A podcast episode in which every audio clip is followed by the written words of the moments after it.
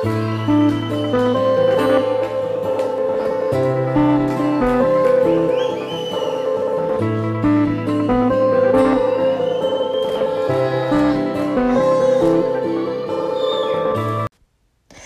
dia, boa tarde, boa noite, tudo bem com você?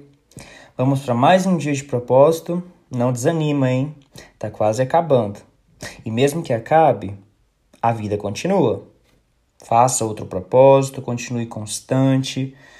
Jesus se importa com você e ele te vê a todo momento. Não se esqueça disso. Amém? Vamos lá. Dia 7. A razão de tudo. Todas as coisas vêm única e exclusivamente de Deus. Tudo vive por seu poder e tudo é para a sua glória. A ele seja a glória para todo o sempre. Romanos 11:36. O Senhor criou todas as coisas para os seus próprios propósitos. Provérbios 16:4. Tudo isso é para ele. O objetivo fundamental do universo é demonstrar a glória de Deus essa é a razão de tudo que existe, incluindo você. Deus fez tudo isso para a glória dele. Não fosse a glória de Deus, não haveria nada. O que é a glória de Deus? A glória de Deus é o que ele é, é a essência de sua natureza, o peso de sua importância, o brilho de seu esplendor, a demonstração de seu poder e o ambiente de sua presença. A glória de Deus é a expressão de sua bondade e de todas as suas outras qualidades intrínsecas e eternas. Onde está a glória de Deus? Bom, basta olhar em volta. Tudo que foi criado por Deus reflete a sua glória de alguma forma. Vemos isso em toda parte, da menor forma de vida microscópica até a Via Láctea, do pôr do sol e das estrelas às tempestades e estações do ano. A criação dá a conhecer a glória de nosso Criador. Na natureza, aprendemos que Deus é poderoso, aprecia a variedade, ama a beleza e é organizado, sábio e criativo. A Bíblia diz que os céus declaram a glória de Deus. Ao longo da história, Deus tem revelado sua glória às pessoas em diferentes ambientes. Ele a revelou inicialmente no jardim do Éden, depois disso a Moisés, no tabernáculo, no templo, por meio de Jesus e agora por intermédio da igreja. Foi descrito como um fogo consumidor, uma nuvem, um trovão, uma fumaça e uma luz brilhante. No céu, a glória de Deus fornece toda a luz necessária. A Bíblia diz: A cidade não precisa de sol nem de lua para brilharem sobre ela, pois a glória de Deus a ilumina. A glória de Deus é mais bem observada em Jesus Cristo. Ele, a luz do mundo, esclarece a natureza de Deus. Graças a Jesus, já não somos ignorantes a respeito de quem Deus realmente é. A Bíblia diz: O Filho é o, é resplendor da glória de Deus. Jesus veio à terra de modo que pudéssemos entender completamente a glória de Deus. Aquele que é a palavra tornou-se carne e viveu entre nós. Vimos a sua glória, cheio de graça e de verdade. Ele possui uma glória inerente a Deus porque ele é Deus. Faz parte de sua natureza. Não há, mais, não há nada que possamos agregar à sua glória, assim como seria impossível aumentar o brilho do sol. Mas somos instruídos a reconhecer sua glória, honrar sua glória, declarar sua glória, louvar sua glória, refletir e viver por sua glória. Por quê? Porque Deus merece, simples assim. Nós lhe devemos toda a honra que pudermos dar. Uma vez que Deus fez todas as coisas, ele merece toda a glória. A Bíblia diz: Tu, Senhor, e Deus nosso, és digno de receber a glória, a honra e o poder, porque criaste todas as coisas.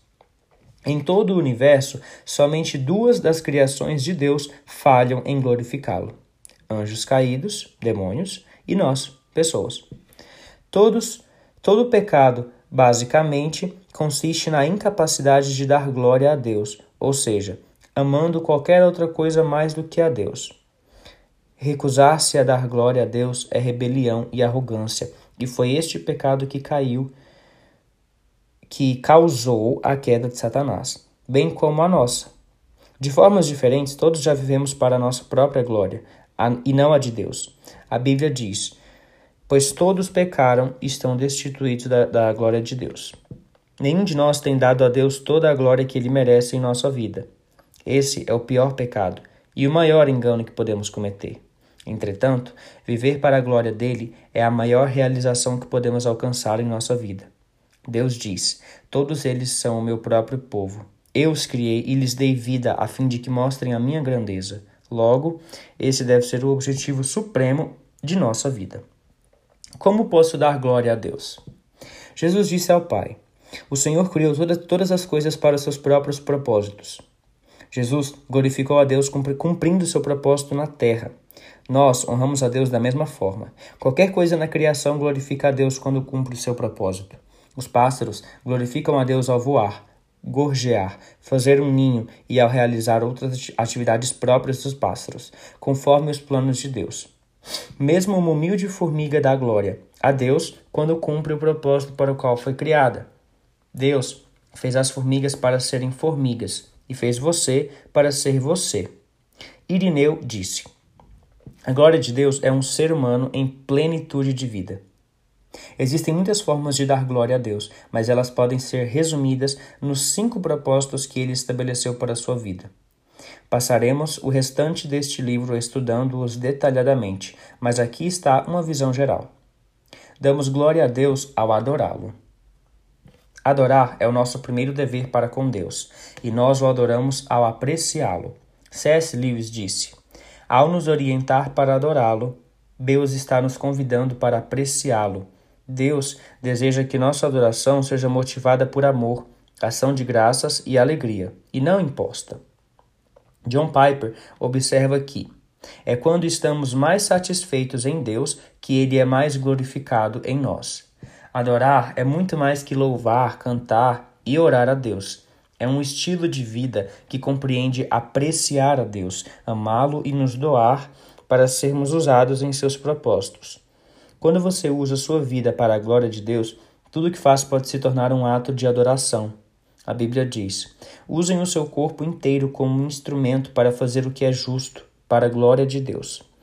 Damos glória a Deus ao amar outros crentes.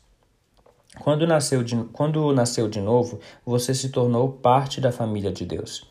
Seguir a Cristo não é apenas uma questão de acreditar, mas também inclui pertencer e aprender a amar a família de Deus. João escreveu: Sabemos que já passamos da morte para a vida porque amamos nossos irmãos. Paulo disse: Aceitem-se uns aos outros da mesma forma que Cristo os aceitou, a fim de que vocês glorifiquem a Deus. É sua responsabilidade aprender a amar como Deus ama, porque Deus é amor e isso confere honra a Ele. Jesus disse: Amem-se uns aos outros, como eu os amei. Vocês devem amar-se uns aos outros. Damos glória a Deus ao nos tornar como Cristo. Uma vez que tenhamos nascido na família de Deus, Ele quer que prossigamos crescendo até a maturidade espiritual. E o que seria isso? Maturidade espiritual é nos tornar como Jesus na forma de pensar, de sentir e de agir. Quanto mais você desenvolver o caráter cristão, mais dará glória a Deus. A Bíblia diz: à medida que o Espírito do Senhor trabalha em nós, tornamo-nos mais e mais semelhantes a Ele e refletimos a sua glória ainda mais. Quando você aceitou a Cristo, Deus lhe deu uma nova vida e uma nova natureza.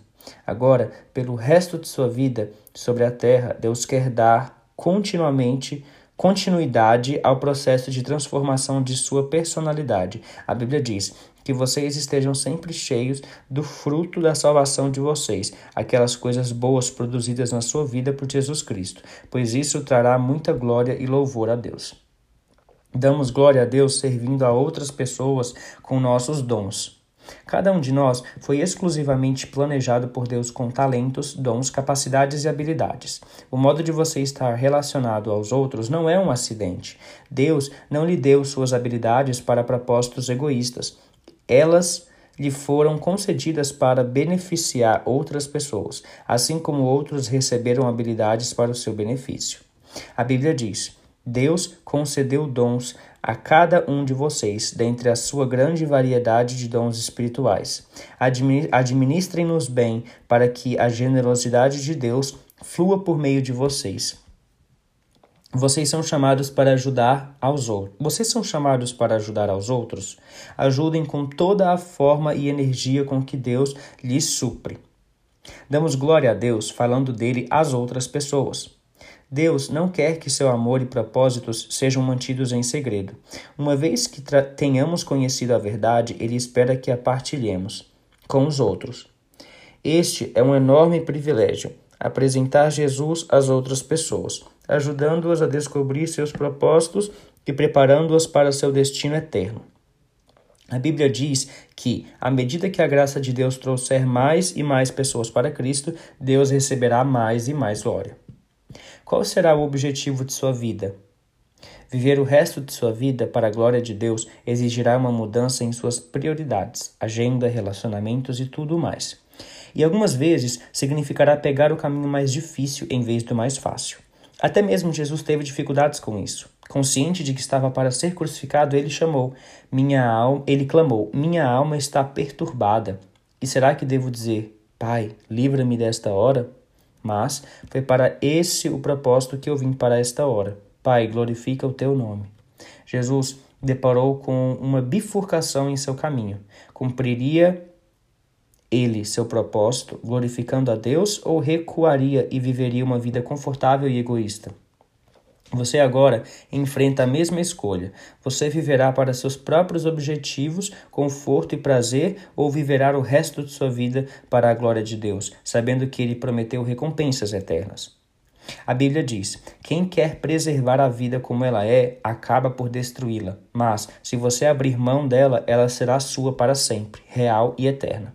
Versículo ilustrativo. Deus lhe dará tudo o que for necessário se você apenas fizer a escolha de viver por ele. Voltando, esse é o momento de definir esta questão. Para quem você irá viver? Para si ou para Deus?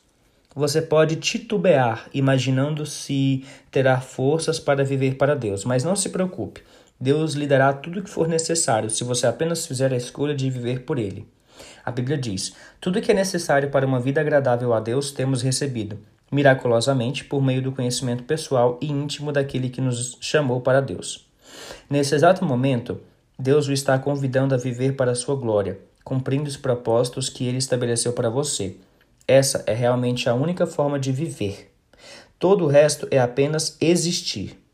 A verdadeira vida começa quando você se compromete completamente com Jesus Cristo. Se não está seguro de ter feito isso, tudo que você precisa é receber e acreditar. A Bíblia deixa clara a promessa que aos que o receberam, aos que creram em seu nome, deu-lhes o direito de se tornarem filhos de Deus. E quanto a você, vai aceitar a oferta de Deus? Em primeiro lugar, creia. Creia que Deus o ama e o criou para seus propósitos. Creia que você não é um acidente. Creia que você foi feito para ser eterno. Creia que Deus escolheu você para ter um relacionamento com Jesus, o qual morreu na cruz por você. Creia que, a despeito de suas ações passadas, Deus quer perdoar a você. Em segundo lugar, receba. Receba Jesus em sua vida como seu Senhor e Salvador. Receba o perdão pelos pecados. Receba o Espírito que lhe dará poder para cumprir o propósito de sua vida. A Bíblia diz: qualquer pessoa que aceite o Filho e confie nele receberá tudo, vida completa e para sempre. Onde quer que você esteja lendo esse trecho, Convido-o a inclinar a cabeça e a fazer em voz baixa a oração que mudará a sua eternidade. Jesus, em ti eu creio e te recebo. Siga em frente. Se você fez essa oração com sinceridade, meus parabéns. Bem-vindo à família de Deus. Você agora está pronto para descobrir e começar a viver o propósito de Deus para a sua vida. Recomendo enfaticamente que você conte a alguém sobre isso, pois você precisará de apoio. Se você me enviar um e-mail, enviarei um livrete que escrevi chamado Seus Primeiros Passos para o Crescimento Espiritual. Nesse caso, é o e-mail do escritor, que não consta aqui. Sétimo dia, pensando sobre o meu propósito. Um tema para reflexão. Tudo isto é para ele. Um versículo para memorizar. Todas as coisas vêm única e exclusivamente de Deus. Tudo vive por seu poder e tudo é para a sua glória. A ele seja a glória para todo sempre. Romanos 11:36. E uma pergunta para meditar: em que parte de minha vida, em que parte de minha rotina posso me tornar mais consciente da glória de Deus?